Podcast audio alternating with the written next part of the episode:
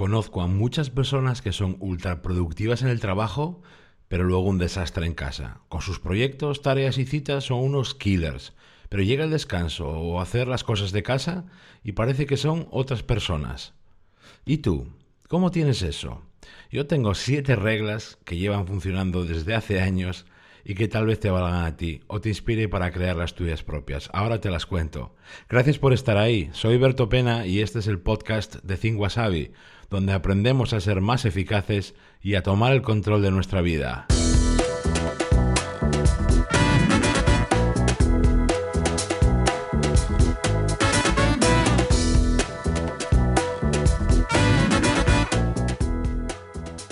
Abre bien los oídos, toma nota porque justo aquí vienen mis siete reglas infalibles, al menos para mí, para tener la vida en casa más organizada y más eficiente. Vamos con ellas. Regla número uno, que tiene que ver con el orden y con la organización personal y familiar, y nunca falla. Siempre que utilices algo, devuélvelo a su sitio inmediatamente. Cosas de cocina, ropa, mantas, herramientas, carpetas, tijeras, cualquier cosa que salga de un cajón o un armario, la utilizas y luego las devuelves justo en ese momento. Y si tienes niños, puedes animarles a que hagan lo mismo pues con sus libros, con sus pinturas, con sus juguetes. Regla número 2. Designa un lugar para las cosas que van llegando a casa. Puede ser una bandeja o una sencilla caja. Ahí puedes ir colocando temporalmente cosas que llegan y que luego tienes que revisar o decidir qué hacer con ellas. Pues por ejemplo, cartas, tickets de compra, recibos de taxi, pequeñas notas, incluso cosas que aparecen por el suelo y no sabes dónde meterlas. Si están recogidas en esa bandeja, en esa especie de inbox, evitarás que estén por mil sitios y luego lo podrás reordenar mucho mejor. Regla número 3. Haz la compra mensual por Internet y la semanal en persona. Mensualmente por Internet compra en grandes cantidades, sobre todo las cosas más pesadas que aguantan más tiempo. Por ejemplo, cosas de limpieza, leche, patatas, latas, legumbres. Como te la llevan a casa, suelen tener ese servicio, no tendrás que cargar con todo eso.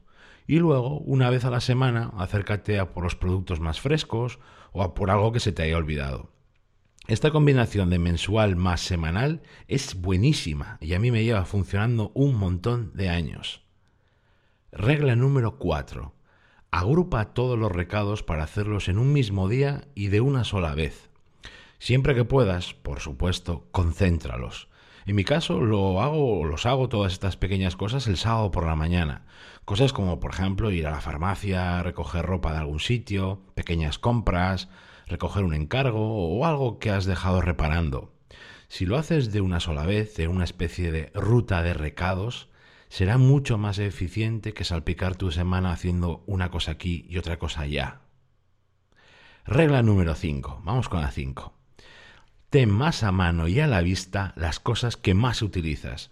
Esto se nota muchísimo en la cocina o si tienes un despacho en casa y trabajas ahí. Que las cosas menores o las que utilizas de forma esporádica no se interpongan en medio de las que tienes que encontrar ya. El resto de cosas, guárdalas en cajones, armarios, cómodas, más allá, un segundo nivel de organización. Regla número 6.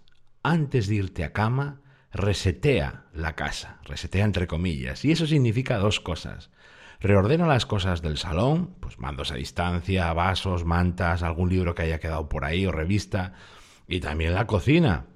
Recoge los platos y limpia lo que puedas. Si lo conviertes en una rutina, no te va a llevar tanto como parece. Y la idea detrás de esto es que al levantarte encuentres un panorama más ordenado y más despejado. Eso ayuda muchísimo a empezar el día sin estrés. Regla número 7. Designa dos momentos a la semana para hacer limpieza, uno a media semana y otro el fin de semana. A media semana puedes hacer limpieza de los dos lugares que se ensucian más, la cocina y los baños. Naturalmente será una limpieza rápida, pero suficiente si luego la complementas con la semana del sábado o el domingo. Esa lógicamente va a ser más intensa y más extensa. Hazla pronto, a primera hora, y así tendrás todo el día por delante para hacer lo que quieras, especialmente el sábado o el domingo, es oro. Y regla número 8, este es un pequeño bonus que te cuelo ahí. deja preparado desde el día anterior todo lo que vas a necesitar para el día siguiente. Esta regla es de oro, además, si tienes niños en casa. Os evitaréis unos cuantos gritos y carreras por la casa por la mañana, y el día empezará un poco más suave. ¿Sabes por qué te interesa cuidar tus rutinas de casa también o fijar unas reglas de organización y orden? Porque si no lo haces, pierdes toneladas de energía y de tiempo, muchísimo tiempo que tienes que quitarle pues a tu descanso, a tu tiempo libre o a las personas con las que estás. Ojo ahí, porque muchas personas y familias se desgastan y se agotan sin darse cuenta. Tú eres lo que son tus acciones, así que ¿qué es lo próximo que vas a hacer? Si te interesa la gestión de tu tiempo, tu eficacia en el trabajo y cómo organizas tu vida, te recomiendo que te apuntes a mi lista privada en thinkwasai.com. Es gratuita y te dará acceso a cursos y materiales de aprendizaje hechos por mí. Gracias, gracias por estar ahí y hasta el próximo episodio.